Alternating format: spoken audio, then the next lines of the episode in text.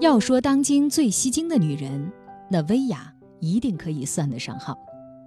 直播女王薇娅被封为淘宝第一女主播，力压李佳琦，粉丝高达一千七百万，也被泰国亲王亲自接见，得到过新西兰政府的邀请，还和潘基文共进早餐。去年有一天，她在淘宝直播卖火箭，原价四千五百万，当场优惠五百万，也就是价格四千万，这是天文数字。但是没有想到。这样的火箭真的卖了出去，可以说薇娅的经历在直播界中绝对绝无仅有。大家好，我是薇娅，今天这个链接咱们开始倒计时，准备五、四、三、二、一。薇娅本名叫黄薇，一九八五年出生于安徽的合肥，她的父母都是做服装生意的，但是薇娅小时候的梦想却并不是女成副业。安心做个富二代，而是去当歌手。但是这个想法，在她遇到丈夫丁海峰之后，就悄悄地转变了。那个时候，薇娅十八岁，在大学第一次遇到了丁海峰，很快两人确定了恋爱关系。但是薇娅的父母不同意，认为丁海峰不务正业，只知道跳街舞，没有什么正当的职业。当时爸妈就觉得。薇娅一定要找一个踏踏实实的做生意的，于是还在大学期间，两人就一起开启了一家服装店，启动资金六千块钱。也许是运气还不错，三个月之后，小小的服装店竟然赚了十万。而就在那几年，薇娅也没有忘记自己当歌手的梦想。所以在二零零五年，她参加了超级偶像，也拿下了女子组合的冠军。此后的几年，薇娅和成龙同台演出，还和林俊杰一起拍广告。左边是薇娅，你听我的嗓音，不是之前不这样吧？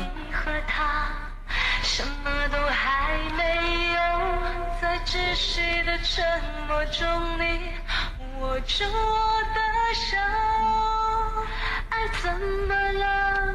我怎么了？一句话都没有说。就那时候就是属于一个，嗯，刚到这个社会，然后完全不知道自己要干嘛，然后就是一股冲劲，就是去做了。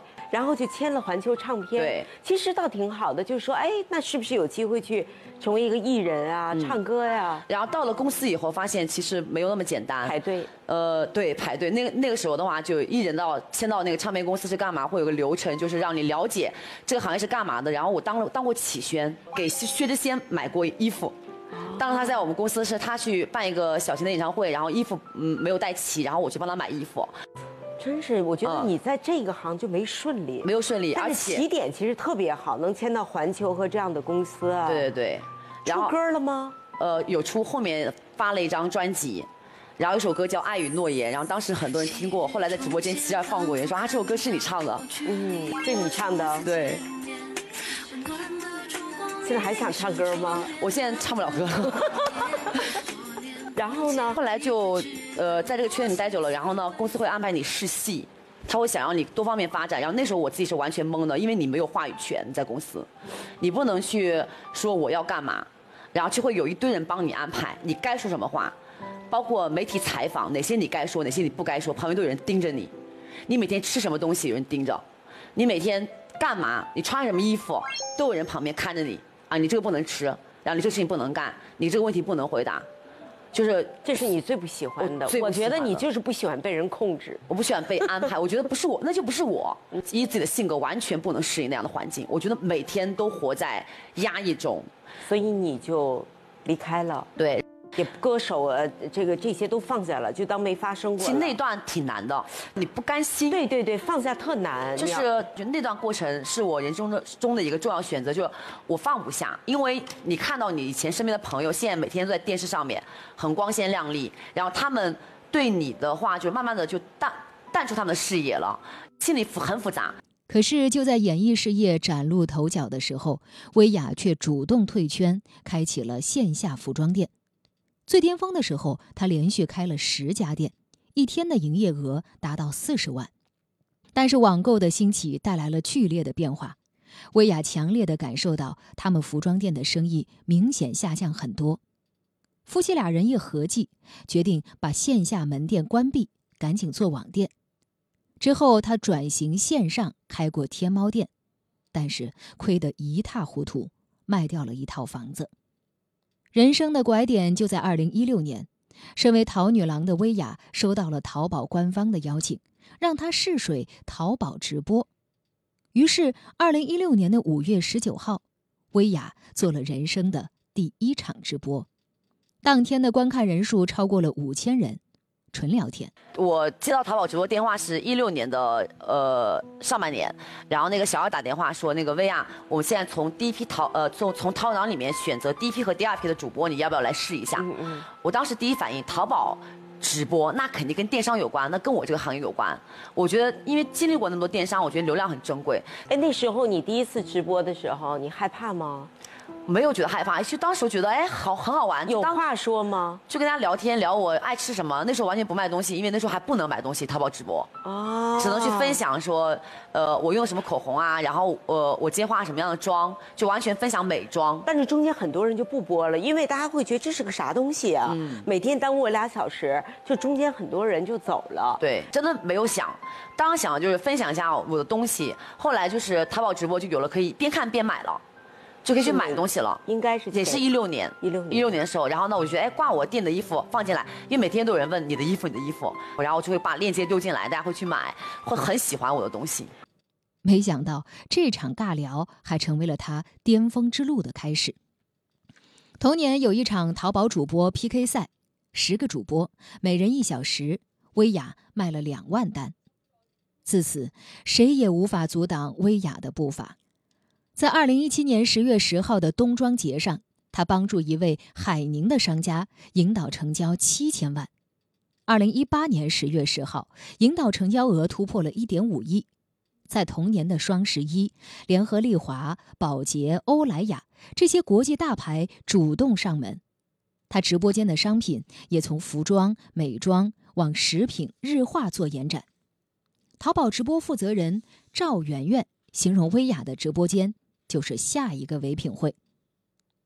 薇娅的公司叫千寻，总部大楼是在杭州阿里园区内。这个公司一共十层，并且有三百多个员工。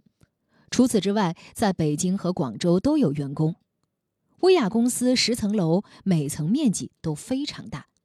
薇娅专门用一层楼来放优质供应商的产品，在这个仓库里有衣服、鞋子、食物，甚至是金银玉石。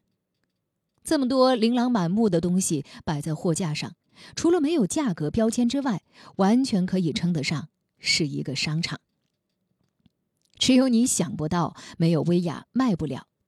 薇娅是跨类目最多的主播，她每天凌晨直播结束，还会拿到一份类目商家的报名表，少则两千个，足足一本三年高考、五年模拟那么厚。他会用三小时筛选一遍。在薇娅和助理齐儿三二一的倒计时下，一秒就能秒空。来，倒计时开始，开始，开始，开始，五、四、三、二、一。薇娅的粉丝有一个统一的称呼，叫“薇娅的女人”。很多粉丝都是默默的跟着薇娅开播、下播，默默的守候。她有一位等级达到挚爱五的粉丝，要达到这样的等级，那就必须天天看。从头看到尾，而且长期互动。这位粉丝来到粉丝节的现场，薇娅才知道，她是一位单亲妈妈。她把薇娅当成了一种精神寄托，跟她分享故事，袒露心事。